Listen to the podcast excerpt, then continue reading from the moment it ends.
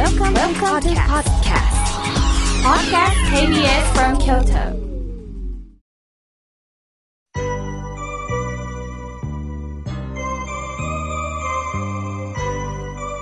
さあ、ここからはたくさんのメッセージをいただきましたので、紹介をさせていただきます。まず、どうしても一番に紹介したい、もこさんからのメールを読ませていただきます。みょうけいさん、おはようございます。いつもラジオを楽しみに聞いています。突然ですが、先日あった悲しい話を聞いてください。私は精神や知的障害を持つ方をサポートする仕事をしています。先日知的障害を持つ A さんと一緒に電車に乗りました。A さんは人がたくさんいるところが苦手なため、ダッシュを避けて駅に向かったのですが、たまたま電車が遅れており、ホームには人がたくさん待っていました。駅のざわついた雰囲気に緊張したのか、A さんがホームの隅で独り言を始めたんです。すると周りから、キモいあっち行けあんなやつ電車に乗んなよといった暴言や舌打ち、笑い声が聞こえました。結局、その電車は見送り、後の空いた電車に乗ることになりましたが、帰ってから A さんは、もう電車に乗りたくないと泣いていました。もし自分の大切な人が同じことをされたら、皆さんはどう感じるんでしょうか？見知らぬ人から心ない言葉や態度を取られることがどんなに人を傷つけるか考えてほしいです。変なメールですみません。少しでも妙慶さん、目を通してもらうと嬉しいです。もこさん。いえいえ、私は一番にもこさんのメールをリスナーの皆さんと共有したいなと思います。本当おっしゃる通り、身内だったら、キモいと言われた時、どれほど傷つくか、何をもってキモいのか、それは自分とは違う行動をする人、考えられないような言葉を発する人を見ると確かに違和感はあるかもしれません。しかし人間はそれぞれにいろんな荷物を持ってそれぞれの病気を抱えているんです。すると、ああ、そうか、この方はサポーターが必要なんだな。するとこの方は正直な言葉を出してるんだな。それを見届けることしかできないんです。もこさん、悲しかったですね。また、A さんも辛かったですね。私は、もこさんのメッセージを皆さんと共有し、このメッセージが多くの方に届く、それを念じながら、改めて私も A さんを見かけた時には、笑顔で挨拶できる人間になれたらなと思ってます。もこさん、これからもサポートよろしくお願いいたします。さあ、続いての方です。ラジオネーム、フレンズさん、ありがとうございます。奈良県よりいただきました。妙慶さん、これほど素晴らしい番組はないというほどです。いつも感動しています。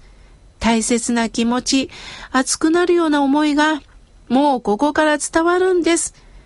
たくさんの人の悩みを何とかしようとする様子がもうわかるんで感動してるんです。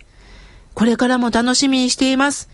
元気と勇気をもらえますとのことです。またラジオネームがフレンズ。いいですよね。友達なんですよね。年齢関係なく住んでるところも性格も関係なく友として通じ合えますように。フレンズさん、ありがとうございました。さあ、続いての方です。えー、ナオミさん、ありがとうございます。初めてメールをさせていただきます。本屋さんで仏教の本を探している時に NHK のテキストブック、縁を生きるが目に留まりました。それから川村妙慶さんのこのラジオ、そして日替わり法話、そして本を読ませていただいております。とってもわかりやすくって心に染みています。今回の公開録音が中止と聞いてとても残念です。必ず次回参加できたらな、とのことです。ナオミさん申し訳ございません。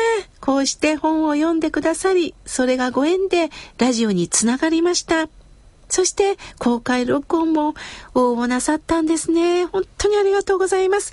また改めて、えー、このね、コロナウイルスの状況を見ながらいつか、あの、ご案内ができたらなと思っております。さあ、続いての方です。ラジオネーム、ハンニャさん。いつもありがとうございます。妙慶さん、宗教って何ですか？人を助けるものですか？宗教のために戦争を起こす人もいますよね、とのことです。ほんとそうですよね。宗教というものは、皆さん字を想像してください。反対から読むと、教えを胸とすると書きます。つまり私たちは自我を中心に生きようとします。私が頑張ってる。私の考えこそ正しい。私のこと分かってよ。と自我を中心に訴えようとするんですが、その自我が中心になると、おっしゃる通り、たとえ宗教をいただいてても戦争になるんです。そうではなくって、自我をちょっと横に置いて、教えを胸に、こうあなたは生きたらいいよ。この私の姿を本当に鏡に当ててくれて、その姿を教えてくださる。その本当の教えに出会ってこそ、自分のことをもう見直すこともできる。また相手のことを気遣うこともできる。それが宗教なんです。だから宗教に偏るって表現をなさる方いるんですが、これはね、誤解なんですよ。むしろ柔軟な対応ができることが宗教をいただくっていうことです。ハンニャさん、鋭い指摘をありがとうございます。さあ、続いての方です。ジョージさん、いつもありがとうございます。妙慶さん、サウナの日。しかしそのサウナが筋肉のこわばりを緩ませる。いやー、知りませんでした。筋肉と心、表情、つながってますもんね。いやー、いつもありがとうございます。とのことです。本当ですよね。私たちは、やはり体を和らげる。それが、こう、心の緊張もほどける。それがまた、いい顔に変わっていく。やはり、えー、この、血液の流れを良くする体を温めるっていうことはね、大切なんですよね。ジョージさん、いつもありがとうございます。さあ、続いての方です。ラジオネーム、やすよさん、いつもありがとうございます。妙慶さんお風呂の話をしてくださいました。私はお風呂に入るとなかなか汗が出ないんですよね。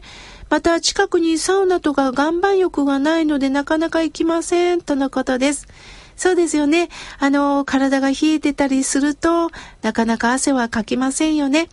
暑いお風呂に入るよりも、できるだけちょっと温度を下げたお風呂に長く浸かるといいそうです。でも、湯冷めをしてしまいますのでね、あの、私は、あの、袋から上がったら髪の毛を乾かすと同時にそのドライヤーを背中に当てたりしています。足元に当てたりして。できるだけ、こう、冷やさないようにね、気をつけております。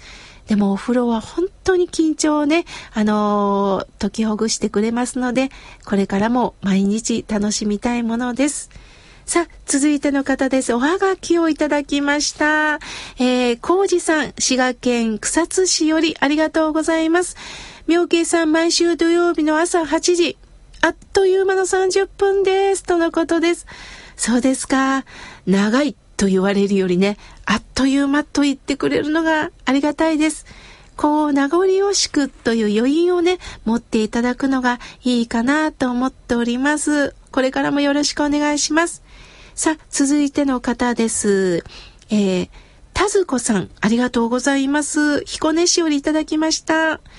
妙慶さん、妙慶さんの放送は全部うなずいております。身に覚えあっても口から出ません。素直な方ですね。たずこさんありがとうございます。ほんとそうですよね。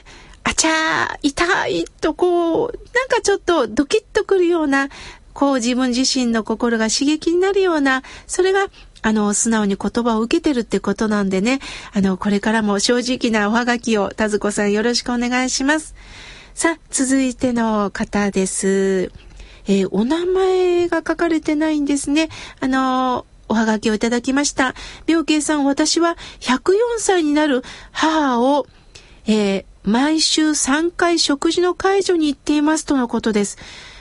お母様104歳ですか？いやー、貴重ですね。尊いですね。妙慶さんの優しい声に出会えること。本当に元気が湧いてきます。最初から妙慶さんの声を聞くことができませんでしたが、本当に今は感激しておりますとのことです。そうですか。嬉しいです。これからもどうかお母様を大切に、えー共にこのラジオで、えー、育ち合ったらいいですね。ありがとうございます。さあ、続いての方です。メールをいただきました。えー、花をかじったくんさん、ありがとうございます。おはようございます。さて、えー、前、私の知り合いのことで話に乗っていただきありがとうございます。改めて、この友達のことに気づかされました。ありがとうございます。とのことです。そうですか。自分ではなかなか気づけないこともね、こう、客観視することによって、まあ、私ごときですけど、私がお話しすることによって、あの、気づいていただけたら、それで嬉しいです。さあ、続いての方です。いつもいつもありがとうございます。長谷川さん、えー、いつも、えー、直接局まで手紙を届けてくださっております。本当にありがとうございます。えー、いつも長谷川さんはね、ものすごく時間をかけてお手紙書いてくださってるので、読んでいますと30分かかりますので、後ほどゆっくり私が拝読させていただきます。まだまだたくさんのメッセージをいただきましたが、来週紹介させていただきます。